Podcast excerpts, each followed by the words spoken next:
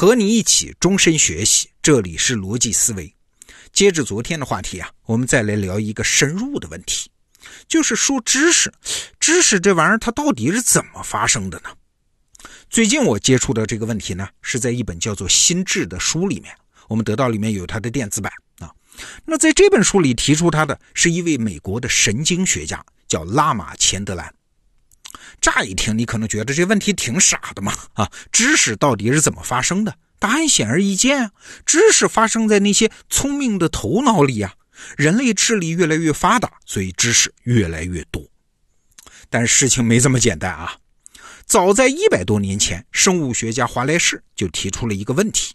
哎，他发现人类的大脑早在二十多万年前就达到了现在今天的水平啊。说白了，从生理结构上看，二十万年前我们的祖先和我们今天一样聪明。你能学会的东西，他全能学会。但是奇怪，人类的很多能力，比如说语言、绘画、音乐，这都是直到很晚才突然展现出来的。而且一旦展现，就开始突飞猛进，而且在全人类中是迅速普及。哎，如果我们拉长时间段来看这个现象，是很奇怪的。打个比方啊，就好像是一个人，他明明长了一身肌肉，却连动都不会动。哎，直到三十多岁才突然猛地站起身来，健步如飞。哎，你说奇怪不奇怪？后来学界还用华莱士的名字给这个奇怪的现象命名啊，管它叫华莱士问题。这华莱士问题的本质啊，就是在质疑知识和人类的脑力之间，它存在绝对的因果关系吗？如果这个因果关系不存在，那奇怪了，知识是怎么产生的呢？你可能会说，它是不是积累的结果呀？哎，就是我们先掌握一个知识，然后一生二，二生三，只要时间长了啊，它就自然积累出知识来了。好，假如我们追溯到一百万年前，你会发现这个解释也不对劲儿。比如说，人类最早使用的石器，就是旧石器啊，有一种叫做阿舍利手斧，最早的斧头。怎么做的呢？就是把一块石头四周给打薄啊，磨成一个斧头的形状。人类使用这玩意儿有一百五十万年的历史啊。但是奇怪啊，在这一百五十万年里面，这个阿舍利手斧几乎没有发生任何变化啊。在各个种族、各个时段，在地下刨出来一看，都这个样子。你看，今天咱们技术迭代的速度有多快？就拿手机来说，三天两头就出个新款。但是你能想象吗？一个技术在一百五十万年的时间里不发生任何改变。那假如说知识是日积月累的，那这个手斧一旦出现，就应该不断被改进才对呀！啊，今天加个手柄啊，明天削尖一点啊，改造成个长矛啊，让它变得越来越好用啊。但事实是啊，在一百多万年里面，什么都没有发生。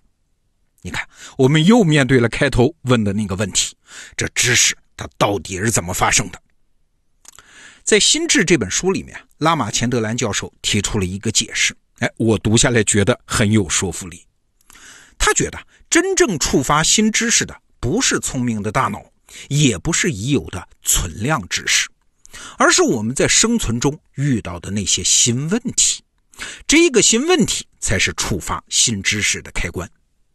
比如说前面说到的阿舍利手斧。考古学家们就发现，大概在一万三千年前，在北美洲就出现了大量的比阿舍利手斧更精致的武器。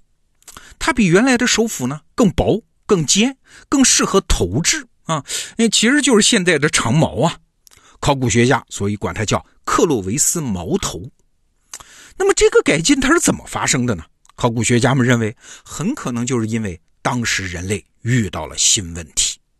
你想，那是大概一万多年前啊，人类来到了北美洲，在这儿呢，他们最主要的猎物变了啊，不是原来的体型小的动物，而是体型庞大的猛犸象。那在这样的猎物面前，原来的阿舍利手斧显然不够用了嘛，人类必须得制造出更尖利，而且还能远距离投掷的武器。好了，在这个新问题面前，人类才发展出一套制造矛头的知识。换句话说啊，知识的进化和生物的进化其实一样的，它是一个不断发现新问题、解决新问题的过程。这个知识没有出现，不是因为人类大脑不够聪明，而是因为，哎，人类还没有遇到能够触发这个知识的问题。比如说语言，在人类还没有形成大规模的社群之前，那彼此之间他不需要交流复杂的信息嘛，靠手势沟通就够了。后来人多聚在一起，要传递的信息越来越复杂，人类才需要语言。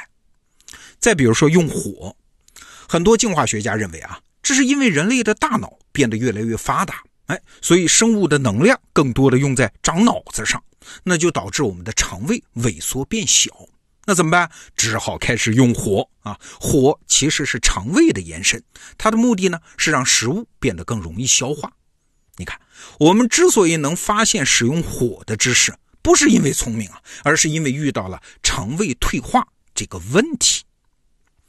那说到这儿，你可能会说，不对呀，按照这套逻辑，一个问题一旦被解决了。这个知识不就画上了句号吗？那世界上的问题是有限的，我们能掌握的知识不也就变得有限了吗？哎，不会的，为啥？因为问题本身会生长的。每当我们解决一个问题，就一定会引出一大串问题。比如说，掌握了用火烹饪之后啊，我们就会进一步想，咱应该是烤呢还是煮呢？每种东西应该烧多长时间呢？啊，这就发展出了烹饪技术这一大套知识。再比如说，发明了飞机，但是飞机怎么优化升级啊？怎么培养出更合格的飞行员啊？怎么避免飞行事故啊？怎么在战争中使用飞机啊？怎么判断飞机的行踪啊？这一长串的问题又衍生出来了。哎，说到这儿，我们就明白为什么有所谓的知识大爆炸啊！因为每出现一个新知识，它都会摇身一变的变成一大堆新问题。那解决这些问题的方案又成了新知识。啊，这过程是不断的往复循环，不断的累加，那人类知识可不就是指数级的爆炸性增长了吗？听到这儿，可能有人会说了，搞清楚知识怎么发生的有毛用啊？知识不还是得一点一点学习吗？哎，当然不一样。从这个角度再来看知识，其实定义了我们未来学习的样子，至少有两点和我们今天不一样。第一。知识是特定问题的解决方案啊！传统社会人类的面对的问题类型相对单一啊，大家遇到的问题大体类似啊，所以复制别人的知识就可以当做自己的知识。在传统社会，这就叫学习。所以啊，过去的学习只要你勤奋，基本就够了。而未来的学习不一样啊，为啥？人类的处境极大分化嘛，每个人都随时面对完全不一样的问题啊，每个人的问题随时随地不一样。所以啊，在未来所谓的学习，除非我们是一个能够自己定义自己问题的人，否则不管多勤奋，我们其实什么都学不到。这是一点变化啊，还有一点也是更重要的一点。你想，传统社会发展速度慢啊，所以问题的解决方案呢，也可以慢慢的整理成书本，沉淀为大学教授的课程。但是现在的社会这种发展速度啊，沉淀下来来不及啊。所以，未来的学习要求我们不仅要阅读书本，不仅要上课，还要找到那些在解决问题第一线的人啊！知识在他那儿是方生方死，哎，第一线的解决问题的人，那才是知识资源最丰富的地方。我举个例子啊，比如说传统社会怎么培养一个金融人才啊？哎，他要学习金融学的基本原理，要遍读金融大师的著作，要上最好的大学的金融专业等等。但这就是学习的全部了吗？哎，不，一旦回到真实世界，你就知道，不管这个人、这个学生，他脑子里装了多少金融知识，他面对的永远是真实的问题和挑战，而且这个问题和挑战无时无刻不在变化。举个例子说，你怎么把公司这个月刚刚设计出来的理财产品卖出去啊？你要知道到哪儿找到新用户吧，所以你要熟悉现在的线上线下用户的特征。啊，你要知道怎么和用户交谈吧，所以你要知道不同场合、不同对象的沟通策略啊，新鲜的话题是什么？你要找到各种各样的合作伙伴，所以你要熟悉各个平台的运营规则，这玩意儿也是随时在变的。你要争取带团队，所以每一种能够提高个人信用、威信的方法，你都要尝试去了解，等等等等，这才是未来知识的样子，是未来学习的样子。顺便说一句啊，有人问我啊，你们得到为什么要创办得到大学啊？哎，简单说，得到大学就是我们在这个方向上的一个实验啊。他尝试把各个行业解决问题的高手聚集在一起，让他们彼此分享解决问题的方案，彼此创作自己的知识产品。你看，知识的源头在变，学习的方法也在变。得到大学就是在这个方向上做摸索。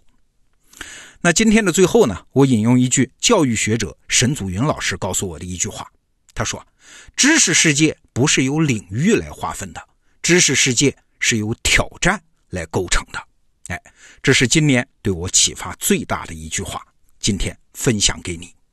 好，这个话题我们就先说到这儿。逻辑思维，明天见。